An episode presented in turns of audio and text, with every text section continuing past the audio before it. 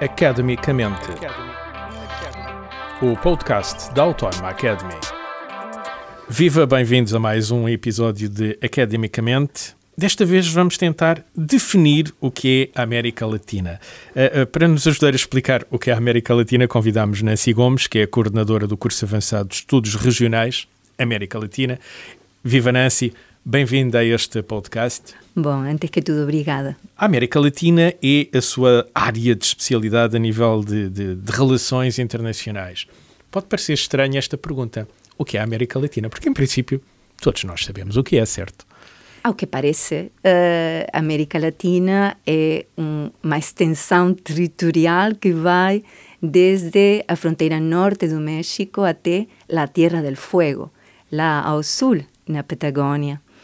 Mas se pensarmos do ponto de vista conceitual, se corresponde com uma imagem que eh, foi, eh, poderíamos dizer, coincidindo com interesses do ponto de vista geopolíticos ou até eh, filosóficos, uhum. se quiser de uma maneira mais geral. Mais abrangente. É incontornável, se calhar, começarmos a nossa conversa por Simón Bolívar, o pai das, das independências uh, uh, da Venezuela e de todas as outras que seguiram ali para os começos, o primeiro quartel do, do século XIX, algumas de uma forma um pouco violenta. Uh, enfim, é a queda do Império Espanhol uh, na América do Sul, é, é, mais tarde também a independência uh, do Brasil. Comecemos por aqui então. Havia um sonho de tornar tudo isto uma grande Colômbia, aquele nome em homenagem ao Cristóvão Colombo, mas isto nunca aconteceu. Não, não, não aconteceu e eh, receio que alguma vez eh, aconteça. Pode acontecer se se trabalhar nesse sentido, mas o projeto de Simão Bolívar era um projeto baseado numa ideia de América eh, pós-colonialismo, eh, eh, com uma identidade um, comum ou ao menos a perseguição de uma identidade comum, com interesses eh, comuns.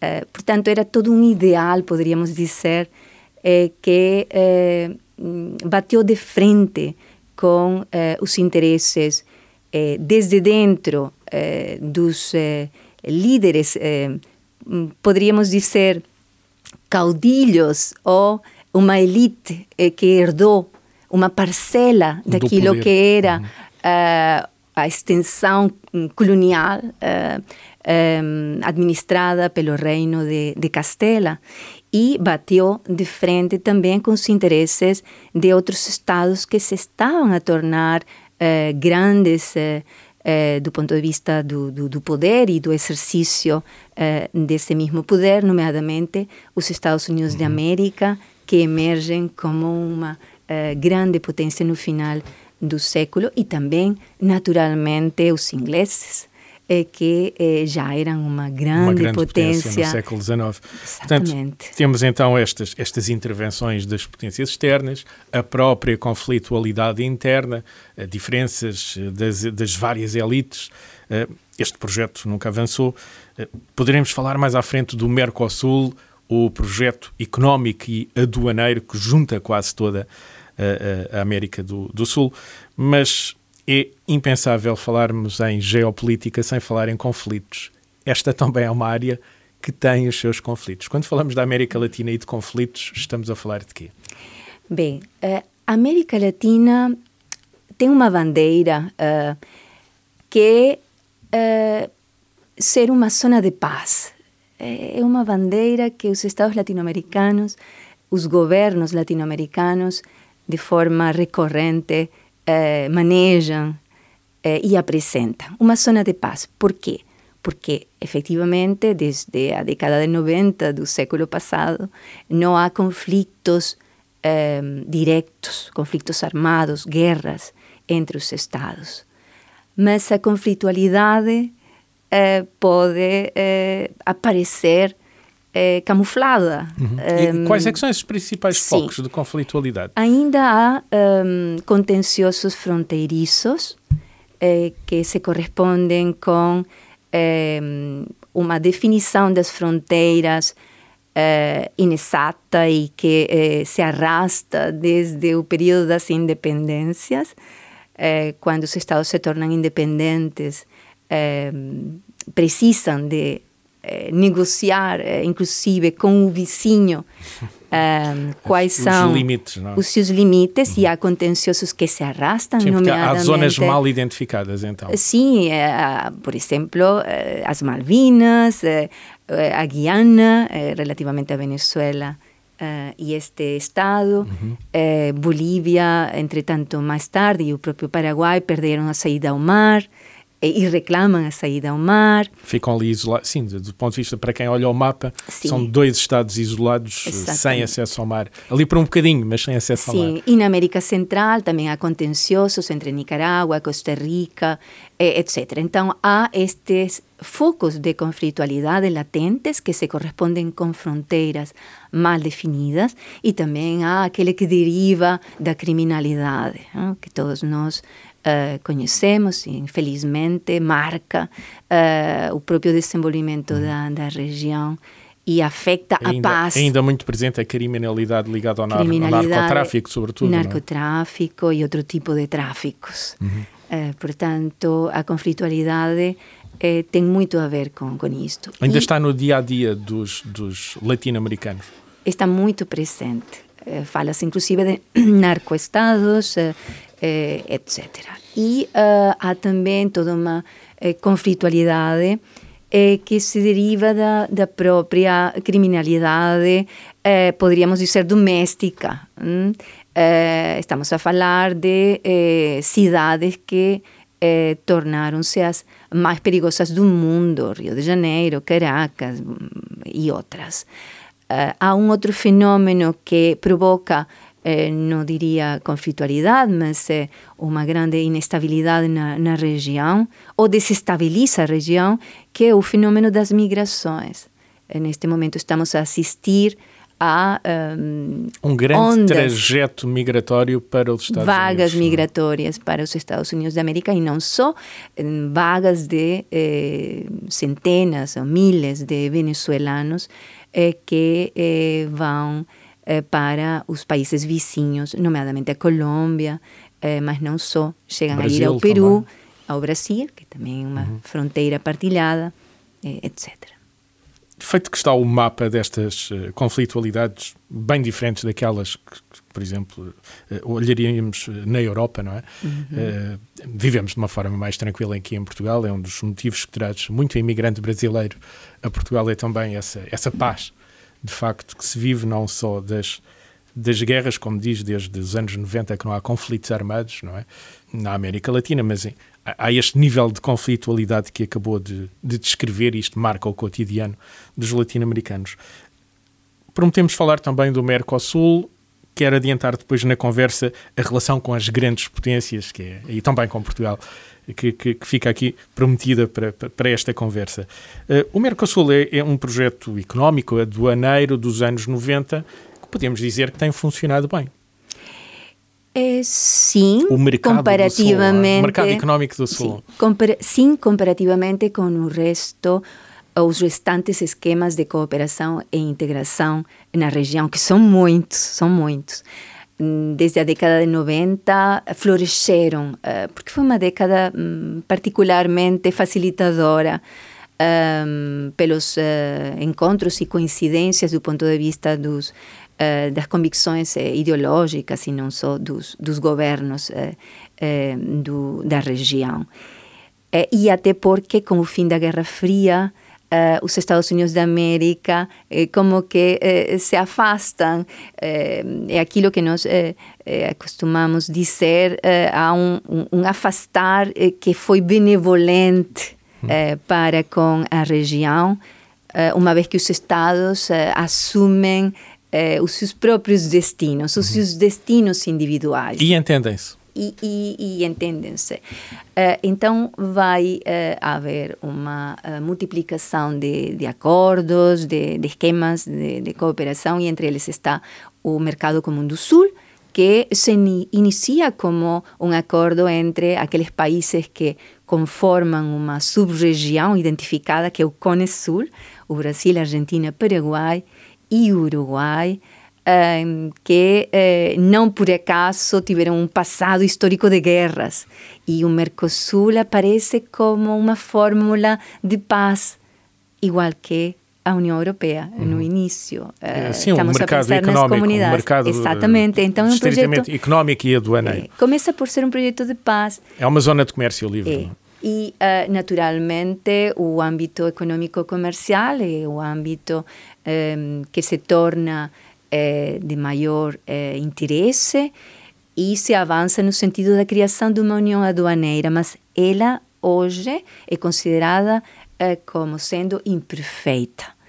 Um, poderá uh, evoluir. Uh, penso que os Estados uh, envolvidos, e não são só Uh, estes quatro que eu indiquei, eu assinalei. Sim, foram, foram, acrescentando, foram, foram acrescentando mais. Exatamente. A Venezuela está suspensa deste mercado uhum. desde 2016, se a memória não me falha. Por não ter cumprido uhum. uh, com as normas. Uh, e não só a sua própria o próprio regime não se corresponde com o ideal democrático que é abraçado uh, por este espaço, mas há outros países que estão associados desde, poderíamos dizer, o início do projeto, uh, a Bolívia, o Chile, etc. Portanto, o Mercosul uh, funciona como um centro de gravitação, já teve efetivamente melhores dias, um, porque depende naturalmente, a sua vitalidade depende não só uh, do, uh, da situação que se vive do ponto de vista nacional ou doméstica dos estados que formam parte, mas também da conjuntura internacional. internacional. Nancy, vamos olhar para essa conjuntura internacional. Uh, Disse-me ainda há pouco que, que, desde que os Estados Unidos não intervêm tão diretamente uhum. uh, na política, uh, enfim, na fabricação de governos ou no apoio a governos locais da, da, da, América Latina, desde os anos 90 é que há paz, apesar dos níveis de conflitualidade que referiu. Como é que está a relação dos Estados Unidos com esta América Latina? Bem, um, há, toda um, há todo um histórico, efetivamente, que, que acabo de referir, eh, que vem desde os tempos da independência. Naturalmente, os Estados Unidos da América, com esta vocação hegemônica, sobretudo, claramente manifesta a partir da década de 40, eh, estamos a falar do século XIX, eh, depois de uma guerra contra o México e a obtenção de um vasto território que hoje conhecemos como, por exemplo, Texas. Texas um, eh, Estados Unidos da América não podia ficar fora da, daquela que é considerada sua zona de influência natural. E, e, portanto, eh, Estados Unidos, sobretudo no final do século XIX, vai iniciar todo um processo eh, ou, eh, que, que, ao mesmo tempo, vai facilitar a configuração de um espaço que nós chamamos de espaço interamericano. Uh, e como é que o fez? Uh, através de encontros, uh, negociações, diálogo, acordos, etc. no século passado, criou-se a OEA, a Organização de Estados Americanos, que é uma das bases ou dos suportes deste sistema interamericano, que nós chamamos de sistema interamericano. Como disse muito bem João, na, na década um, de 90 do, do, século passado, com o fim da Guerra Fria, Estados Unidos da América vai apostar um, ou vai investir uma grande parte do seu capital do ponto de vista uh, econômico, militar, etc., em outras regiões, nomeadamente o continente asiático e não só. E a América Latina fica um pouco eh, afastada, não é? De, Dos grandes diremos, conflitos armados. Exatamente, e por isso deixa de ser uma zona de, de interesse central ou primordial é, mas é, não podemos é, pensar que Estados Unidos da América esquece-se da, da, região, não poderia se esquecer. Tem uma fronteira enorme com o México. Tem um fluxo de migrantes. Tem um fluxo de migrantes, tem as Caraíbas muito próximas, uma Cuba que teima em manter um regime que é considerado, enfim, não é uma, entre aspas, entre ameaça um, e tem outros os problemas, eh, o narcotráfico de que falamos. Eh, os Estados Unidos o, interviram muito, por exemplo, ao combate ao narcotráfico na própria Colômbia. Sim, o tema do meio ambiente, do clima é outro tema de, de grande interesse e atualmente poderíamos dizer que os Estados Unidos da América olham com um, algum interesse um, adicional à aproximação da China, do gigante chinês à, região. Não podíamos deixar a China fora da conversa. Seria, na, na, lógica natural, o passo seguinte. Que interesse é que a China tem demonstrado uh, aqui na região? Ela aproxima-se ou desaproxima-se do Brasil conforme os, os governos que o Brasil tem? mas é, do ponto de vista da China, presumo que toda a América do Sul seja uma zona altamente apetecível. Não sei se toda a região. Uh, há alguns estados que um, poderão desempenhar um papel importante na iniciativa uh, ou nas iniciativas eh, comerciais da, da China. Como é que é esta relação da China com a Latinoamérica? É uma relação basicamente hum, de interesse econômico-comercial. Não há aqui interesse do ponto de vista político-ideológico. Eh, não são os regimes eh, ou a natureza dos regimes os que vão impedir o avanço nas negociações, sobretudo em estados onde encontramos grandes recursos, eh, nomeadamente petróleo, gás e de que a China precisa, de que a China precisa e outros que são necessários até para que as, os grandes as grandes potências, não só a China, mas também alguns estados da Europa e os próprios Estados Unidos Unidos de América precisam para o desenvolvimento de, das novas tecnologias ou da inteligência artificial, etc.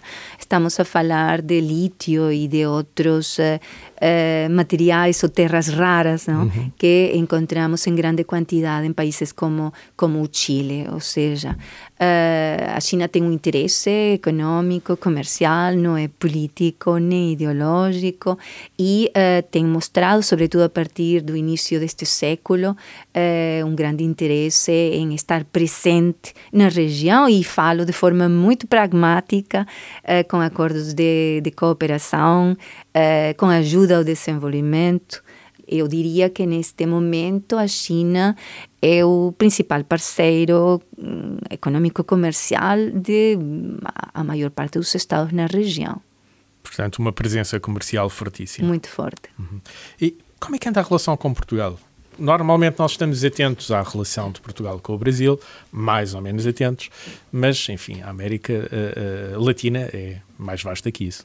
América Latina é muito mais vasta que, que isso e um, quando de, Portugal e América Latina, um, que olhar uh, também para aqueles países onde a diáspora portuguesa um, é, é,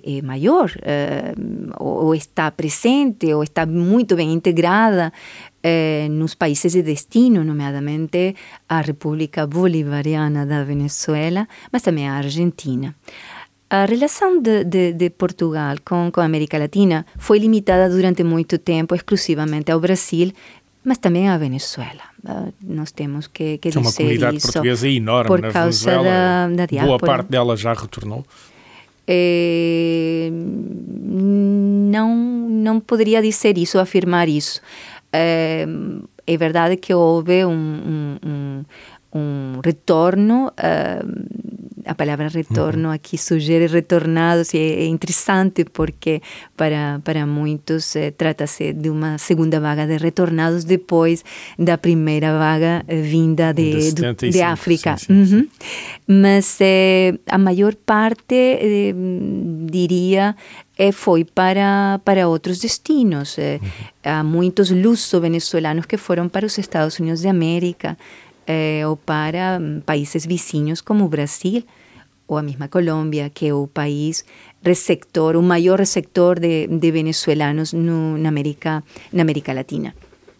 Portanto, a relação uh, foi limitada durante muito tempo um, ao Brasil, uh, também à Venezuela e à Argentina, onde há comunidades portuguesas uh, mais fortes, mais, mais fortes, mas a partir do, poderíamos dizer, do início deste século, diversificou-se para outros estados. Um, por exemplo, o Panamá, a mesma Colômbia, o Chile, eh, tornaram-se mercados interessantes eh, para as exportações eh, portuguesas. E depois há, há outras dinâmicas eh, do ponto de vista da cooperação, eh, como eh, o espaço que se definiu em volta da o entorno do ideal da comunidade ibero-americana de nações, uhum.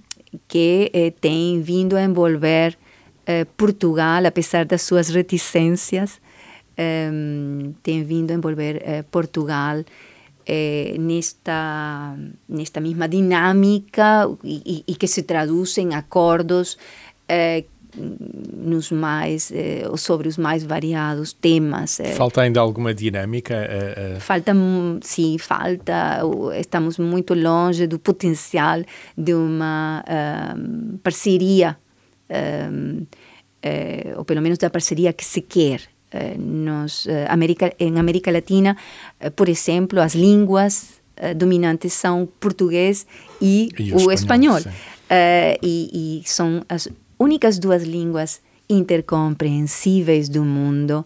Juntas con configuram um espaço de mais de 800 milhões de pessoas. Portanto, há um grande potencial se olharmos para as línguas, mas isto é só um, uma dimensão eh, de uma parceria que se quer. Acho que há muito potencial, há um caminho longo. Esperemos que o interesse eh, seja também, não é? Ou que se corresponda eh, com aquilo que desejaríamos uhum. que fosse. Nancy Gomes, muito obrigado pelo tempo que pôde despender para nos ajudar a, a, a, responder esta primeira pergunta inicial, que afinal parecia muito óbvia, não é? Como definir a América Latina? Uh, mas percebemos que é que é um mosaico complexo e ainda com muito potencial, tanto no campo da economia como da cultura, como noutras parcerias que sonhemos almejar, uh, até à boleia, de, como disse, da, destas duas línguas que se entendem e configuram uma boa parte dos falantes do mundo. Nancy, muito obrigado pelo tempo que pôde Obrigada, e pelos sim. esclarecimentos que trouxe aqui este Academicamente. Obrigado, um prazer. Academicamente. Este programa foi gravado nos estúdios da Universidade Autónoma de Lisboa.